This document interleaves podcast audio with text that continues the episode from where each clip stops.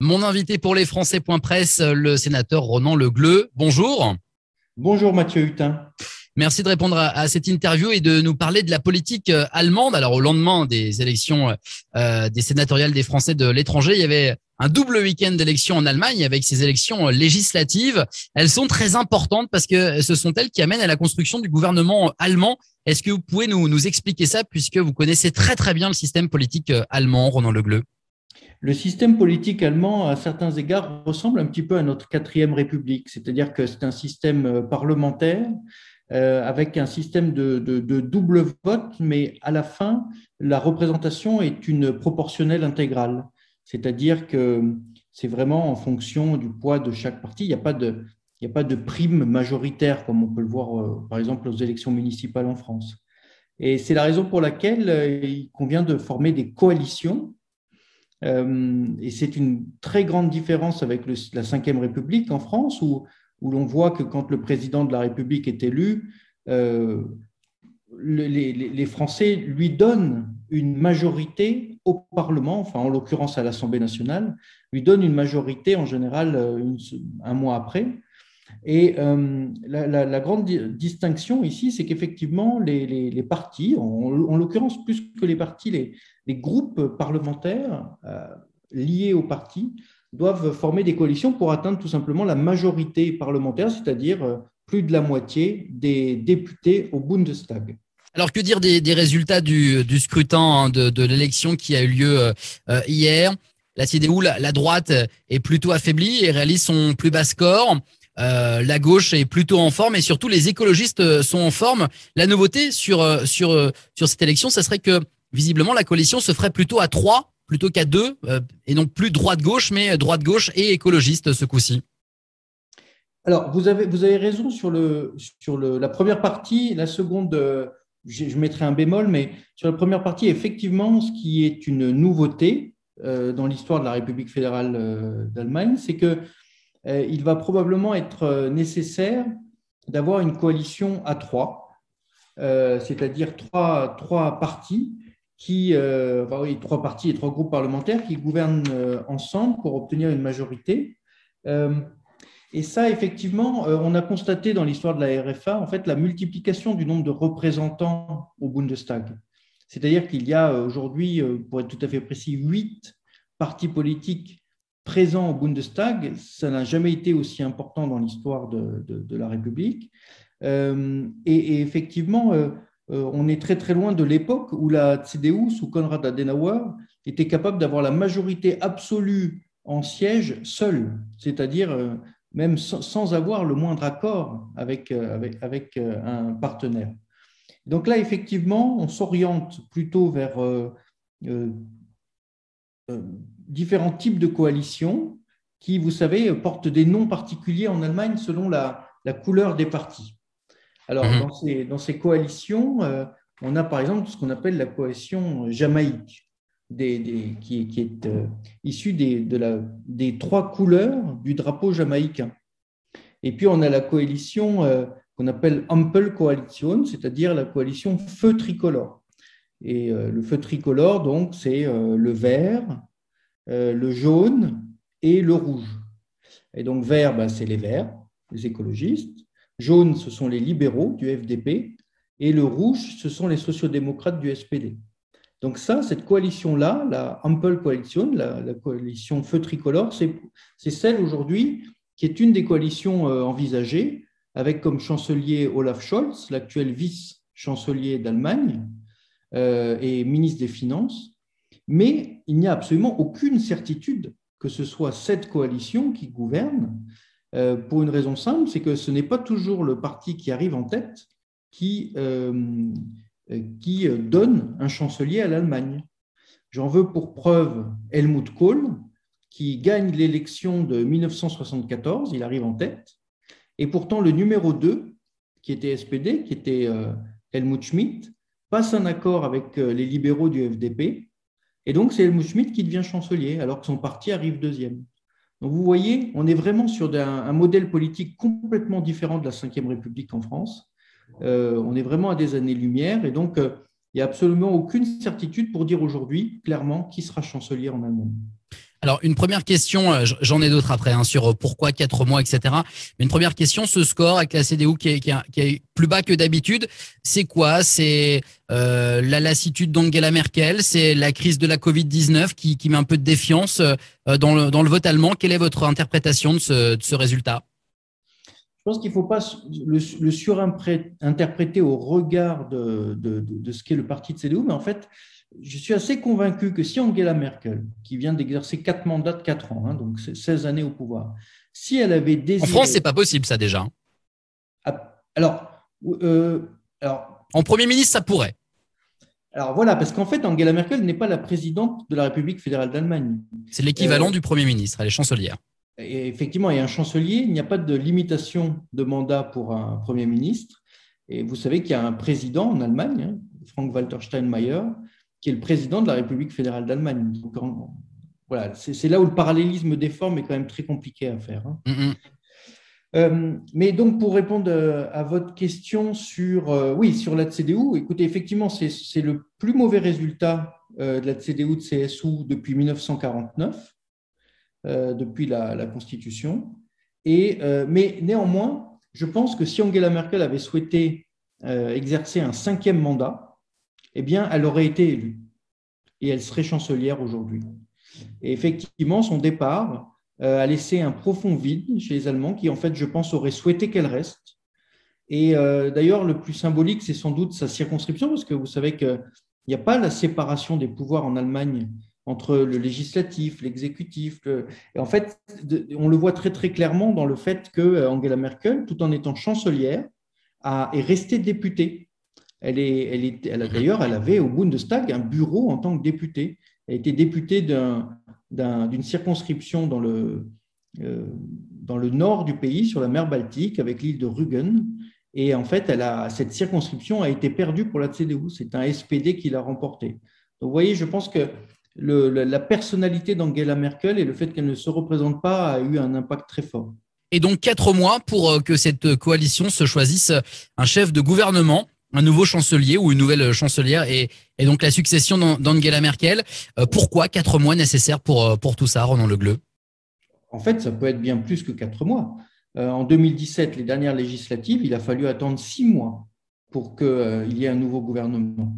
Parce que le premier tour de négociation euh, Angela Merkel a d'abord tenté de faire une coalition avec les Verts et euh, euh, les, jaunes, le FDP, hein, ce qu'on appelle la coalition jamaïcaine, comme je le disais précédemment, des, couleurs, des trois couleurs du drapeau jamaïcain. Eh bien, cette coalition a échoué car le FDP, au mois de décembre 2017, quitte la table des négociations, considérant que les exigences des écologistes ne lui convenaient pas. Et donc, il y a eu une première négociation qui a échoué. Et c'est ensuite l'intervention de Frank-Walter Steinmeier, président de la République fédérale d'Allemagne et euh, membre du SPD, qui a, fort de son poids, a, permis, que le SPD revienne à la table des négociations, qui ne voulait plus d'une grande coalition CDU-SPD. Vous voyez, ça a pris six mois la dernière fois, c'est-à-dire qu'il a fallu attendre mars de l'année suivante, mars 2018, pour qu'un nouveau gouvernement voit le jour.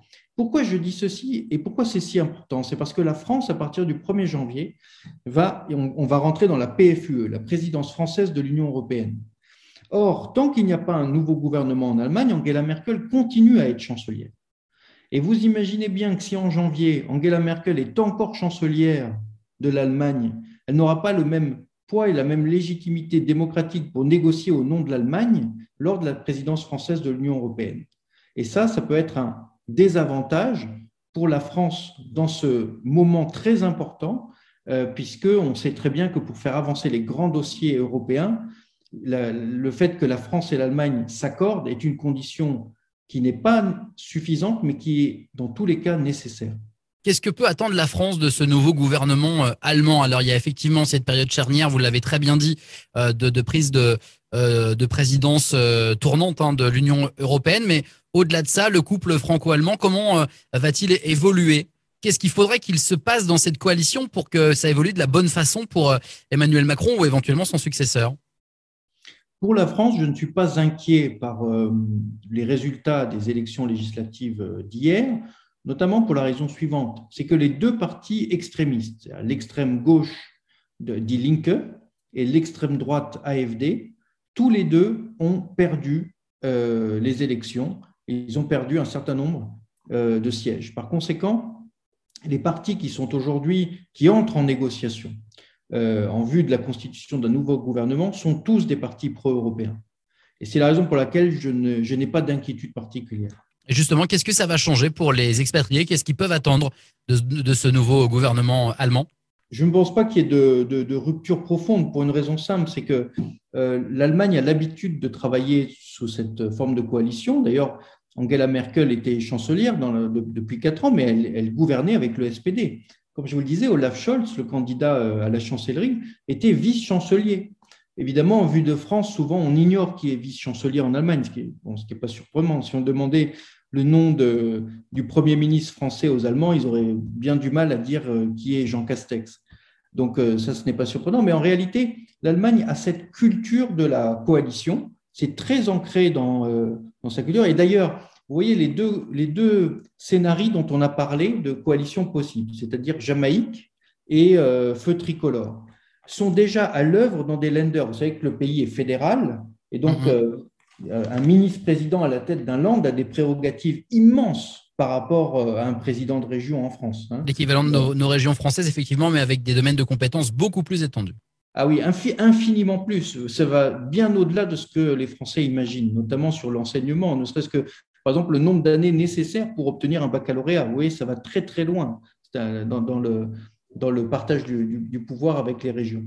Et donc, euh, deux exemples. La coalition euh, sur le format qu'on appelle donc euh, Jamaïque est aujourd'hui à l'œuvre dans le Schleswig-Holstein, l'un des, des landes allemands, et la coalition Feu Tricolore est à la tête de la région Rhénanie-Palatinat. Donc, vous voyez, c'est déjà à l'œuvre à l'échelle régionale. Une dernière question pour euh, terminer, euh, monsieur le sénateur. Ce témoignage qu'on vous a envoyé euh, tout à l'heure d'Armel qui habite Stuttgart depuis 30 ans et qui voulait se rendre au consulat de Munich pour renouveler sa carte d'identité et qui s'est rendu compte que bah, finalement la permanence du consulat n'avait plus cours et qui trouve ça inacceptable. Elle revient hein, sur une promesse qui avait été faite de, de fermer effectivement le, le, le consulat à Munich, mais qu'une permanence y serait tenue. C'est plus le cas. Vous êtes au courant de cette histoire? Personnellement, je suis euh, tout à fait de, son avis, c'est-à-dire qu'il y a un délitement du réseau euh, diplomatique et consulaire qui est absolument scandaleux. Euh, on le voit bien, budget après budget. personnellement, je suis rapporteur budgétaire sur la diplomatie culturelle et d'influence, donc vraiment, je rentre dans les, détails du budget de l'État pour ce qui concerne ce qu'on appelle la mission action extérieure de l'État, c'est-à-dire vraiment le budget du Quai d'Orsay et de nos consulats. Et c'est absolument dramatique. On le voit bien, d'ailleurs, depuis euh, euh, l'arrivée au pouvoir d'Emmanuel Macron, ça n'a encore fait qu'empirer avec la suppression de 331 postes euh, dans les trois premières années de mandat dans notre réseau diplomatique et consulaire. Et la conséquence de tout ça, qui fait d'ailleurs suite à, à, des suppressions de postes successives, c'est que partout dans le monde où je me déplace, tout le monde dit la même chose. Les Français ne peuvent plus joindre leur consulat les consulats ne sont plus joignables. C'est impossible de les, appeler, de téléphoner au consulat.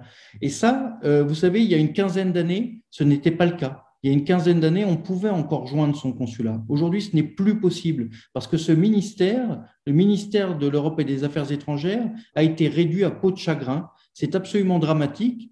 Et ce qui se passe, c'est que avec les conseillers des Français de l'étranger, en fait, les conseillers des Français de l'étranger jouent le rôle de nos postes consulaires, notamment sur l'information aux Français, euh, et ils le font bénévolement. Euh, et, donc, en fait, il y a un désengagement de l'État qui est compensé par euh, l'engagement de nos élus sur, dans, les, dans les territoires, dans les, dans les différentes circonscriptions consulaires. Ah bah là, c'est compensé par l'engagement de, cette citoyenne française. C'est-à-dire que Armel nous explique qu'elle va devoir bah, se déplacer à, Berlin et prendre une journée, payer le voyage pour aller faire refaire sa carte d'identité.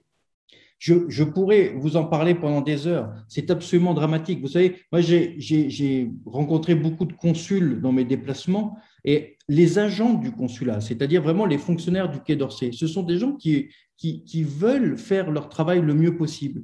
Mais à force de réduire à peau de chagrin ce ministère, en réalité, ils n'ont plus les moyens d'exercer correctement les fonctions et les prérogatives qu'on leur donne. Et moi, j'ai rencontré un jour un, un consul qui m'expliquait qu'il était face à un Français en détresse qu'il n'avait plus aucune ligne budgétaire que le consulat pouvait lui donner pour lui venir en aide, qu'il a hébergé sur son propre canapé chez lui. Et ça, c'est du vécu, c'est pas inventé. Et en fait, la réalité, c'est celle-là, c'est que les consulats ne savent plus comment faire avec les moyens qu'on leur donne. Ils sont obligés de faire appel au réseau associatif des Français de l'étranger, aux élus des Français de l'étranger pour venir en aide. Et en fait, vous voyez, les, les élus et les associations françaises suppléent à la défaillance de l'État. Merci euh, Ronan Legleux d'avoir parlé cash sur ce cas et puis de nous avoir expliqué euh, bah, ces élections législatives allemandes et ce qui pouvait en, en découler. Je vous remercie. Merci, à très bientôt.